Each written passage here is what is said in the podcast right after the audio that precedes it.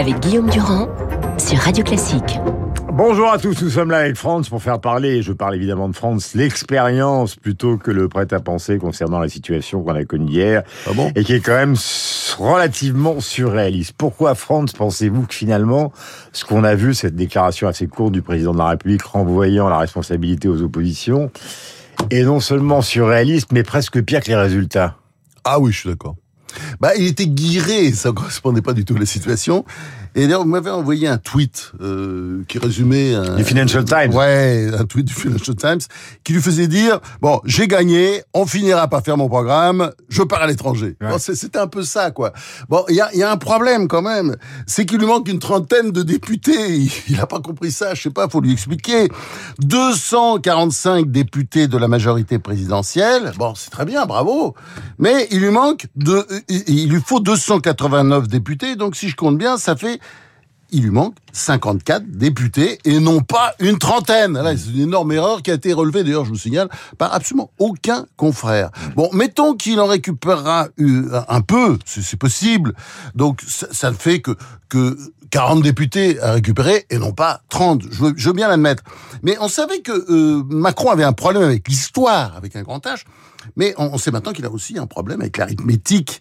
Il faudra qu'il apprenne à compter et puis aussi à négocier et puis à parlementer.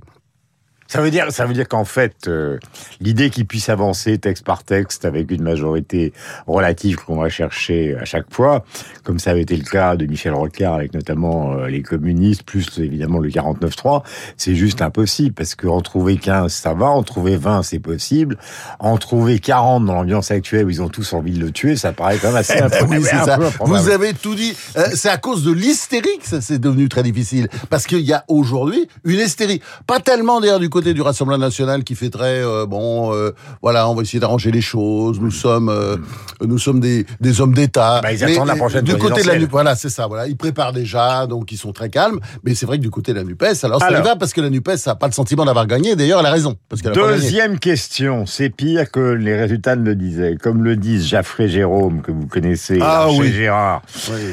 président du Sénat, au fond, maintenant qu'il est parti au sommet européen et au sommet de l'OTAN, il est quand même le seul responsable de cette situation. Hier soir, il s'est adressé à l'opposition en considérant que c'était elle qui était responsable de la situation. Mais ce qui n'aurait pas plutôt intérêt, puisque c'est pas prévu dans, dans la cinquième République version quinquennat, à organiser sa propre cohabitation, c'est-à-dire à dire, bah finalement, moi, je n'y arrive pas, moi, j'ai été désavoué, euh, nomme-moi un Premier ministre euh, qui va faire le boulot à ma place et qui va calmer justement cette haine qui règne. Bah, vous avez raison. C'est-à-dire, le président, il a été élu pour présider, hein, pas pour gouverner. C'est le rôle du chef de gouvernement, si j'en crois la lettre de la Constitution de la Cinquième République. Et, logiquement, il devrait tirer les conclusions, les leçons du scrutin et organiser lui-même sa propre cohabitation. D'ailleurs, là-dessus, il- a l'embarras du choix. Parce que, euh, regardez, Édouard Philippe, Édouard Philippe, ça le fait, il a un projet.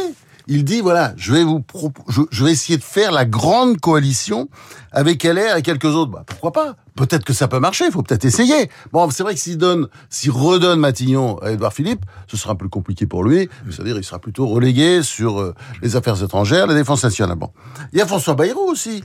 Je sais pas, je voyais hier à la télé, bon, il parle d'union nationale, il veut un gouvernement plus politique, ça c'est évidemment euh, très important parce que il y a personne vraiment qui faisait de la politique jusqu'à présent en dehors de Macron et il n'a pas fait si bien que ça quand on voit les résultats.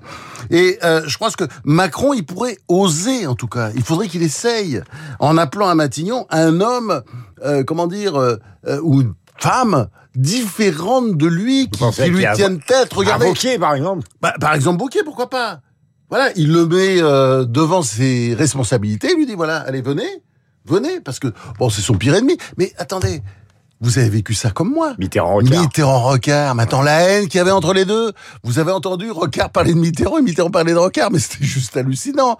Bon, en 1988, euh, Mitterrand est un peu dans la difficulté, d'ailleurs il avait subodoré ça avant le résultat, et qu'est-ce qu'il fait? Ben, Il appelle euh, son pire ennemi, mais son pire ennemi, bien pire que, que, que les Giscard, euh, que les Chirac, son pire ennemi parce qu'il était à l'intérieur de son propre parti, il essaie de lui prendre sa place, et il l'appelle à Matignon. Et puis finalement, ils ont quand même travaillé trois ans ensemble. Mais euh, il n'est pas capable Avec de faire ça, Macron. qui a joué un rôle énorme. Non, mais il n'est pas capable de faire ça, Macron. qui est le constitutionnaliste Guy Carcassonne, Oui, qui n'arrêtait pas de faire sûr, les navettes sûr, avec l'Assemblée, justement, avec cette majorité. C'était très drôle. Introuvable. Mais attendez, il y a une chose euh, pour ceux qui nous écoutent qui paraît évidemment improbable, c'est que vous venez de citer trois personnes. Édouard Philippe, le moins qu'on puisse dire, c'est que c'est frais comme relation euh, Oui, avec oui, le oui, président de la oui, bien sûr, bien sûr.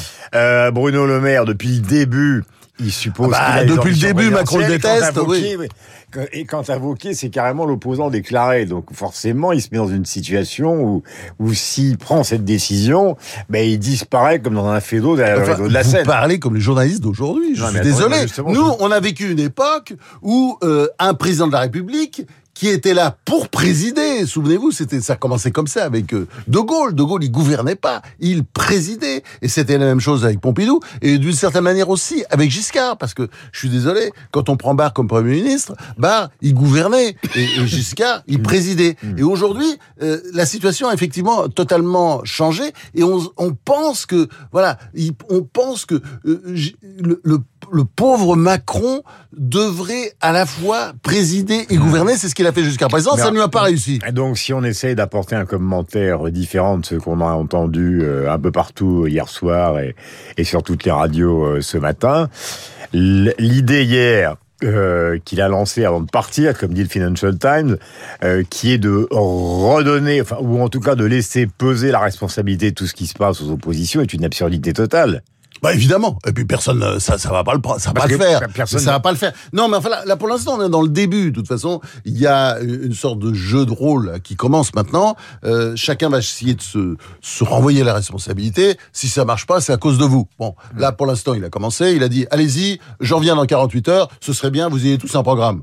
Ça va pas le faire. Il s'en fout, de toute façon. Il le dit comme ça. Et puis, de l'autre côté, euh, le, le- les, les- ses opposants vont trouver d'autres astuces dans, dans quelques jours. Ce qui est vrai, c'est que si on se mettait autour d'une table, enfin, je veux dire, la- les, les opposants et les, et puis les, les gens de la majorité pour essayer de trouver euh, un programme, des, des, comment dire, des projets communs, bon, ça pourrait peut-être le faire. Pour l'instant, en tout cas, ça n'a pas commencé. Très bien, Et je, je crains, d'ailleurs, qu'il a reçu, lui ont dit qu'il n'était pas question de passer à un gouvernement d'union nationale. On n'était pas dans la situation de la, de la post-résistance et de l'après-guerre. Donc, euh, de toute façon. Bah oui, mais ce que je en- comprends pas, c'est très contradictoire, je vous signale, avec euh, ce qu'il a fait avant euh, le deuxième tour. Et, c'est-à-dire cette histoire de, de Conseil national de la refondation qui vous rappelait quand même un Ouais. peu le Conseil national de la résistance du général de Gaulle à la libération. Bon, il invente ce truc, Mm. il fait ça, et, et j'ai l'impression qu'il a déjà oublié. Mais enfin, ça, ça correspondait bien à ça. Mm-hmm. C'est-à-dire justement, ça va avec l'Union nationale. C'est ce qu'on a envie de lui dire hier soir. Hey Coco, t'as déjà oublié ce que t'as dit il y, a,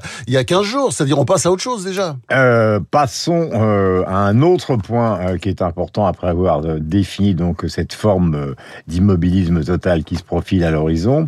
C'est l'attitude des deux principaux opposants, à savoir le Front National ou plutôt le Rassemblement National et la LFI. Et alors là, les attitudes qui étaient protestataires sont complètement différentes. Mais je voudrais qu'on s'a- qu'on s'arrête 30 secondes en prenant qu'un seul cas sur les élections qu'on vient de vivre qui est euh, l'affaire de, de la défaite de Castaner. Parce que quand on regarde le détail des chiffres, on se rend compte qu'en fait, contrairement aux consignes nationales qui ont été données, euh, Castaner, il est le produit de curieuses alliances obscures. Pour Eh ben, reprendre Ah oui, un ça, titre c'est- euh, C'est le moins qu'on puisse dire. C'est le, point- c'est le moins qu'on puisse dire. Mais il n'y a pas seulement euh, Fort Calquier, qui, est- qui est la circonscription de, de Castaner.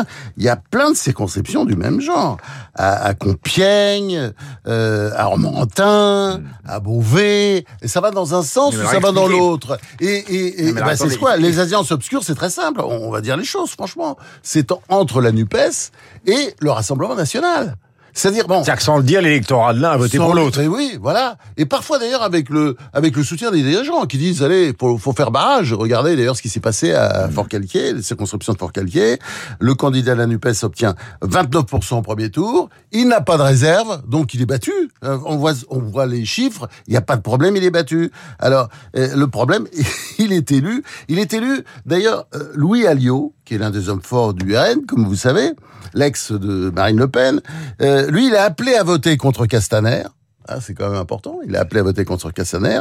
Son adversaire, LFI de Castaner, il a récupéré 6000 voix entre les deux tours. Ça venait de nulle part. Enfin, ça venait, en fait, évidemment, du Rassemblement national. Mais Je vous ça un veut dire. Franz, que d'une certaine manière, il n'y a plus du tout de front républicain, ça on le sait, mais qu'on est en train de constituer une sorte de front révolutionnaire clandestin, quoi. Voilà, dans les deux sens, parce que ça joue aussi là, ça joue en faveur de la Nupes, mais ça joue aussi en faveur du Rassemblement national, avec beaucoup de Mélenchonistes qui votent pour lui. Ils font croire que c'est Macron euh, qui a fait élire euh, les gens du Rassemblement national. C'est pas vrai. Quand on regarde les chiffres, d'ailleurs, il y a de toute façon au moins 25% partout. Ça, sur les sondages sortis des urnes, euh, tous les, il y a 25% de report des uns sur les autres. C'est quand même énorme. Et vous avez raison, le Front républicain, il est mort. Bah, vive le Front Mélenchono-Le Péniste. Vive euh, le Front de la sécession, le Front révolutionnaire. D'ailleurs, en Dordogne, il s'est passé la même chose que quand dans les Alpes de Provence, dans l'autre sens. Il y a un RN qui a obtenu 8000 voix, 8000 voix qui venaient de nulle part, enfin qui venaient de la NUPES, et il s'est fait élire. Voilà. Alors, est-ce que ça veut dire, alors, parce que la question, c'est, vous l'évoquiez tout à l'heure, c'est les attitudes différentes du RN et de LFI, qui sont franchement différentes au lendemain de ce vote. Donc, il y a, il y a cette espèce d'accord clandestin qui n'en est pas un, mais qui est une pratique des électeurs, car après tout, ils font strictement ce qu'ils veulent.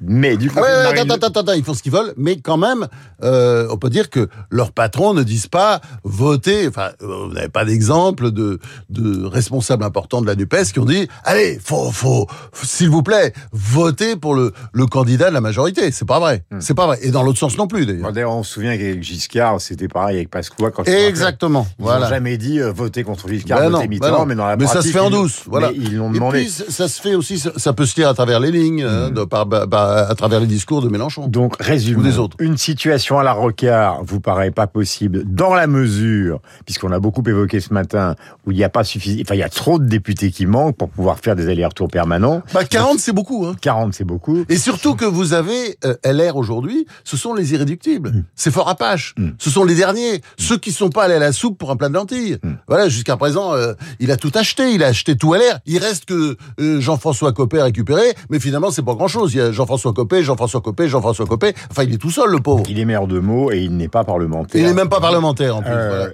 Question. Et il y avait Guillaume Larrivée, telle- mais l'arrivée, il était battu. Pourquoi une telle différence d'attitude entre Marine Le Pen et Jean-Luc Mélenchon, qui n'est pas membre du Parlement, on le sait depuis hier soir?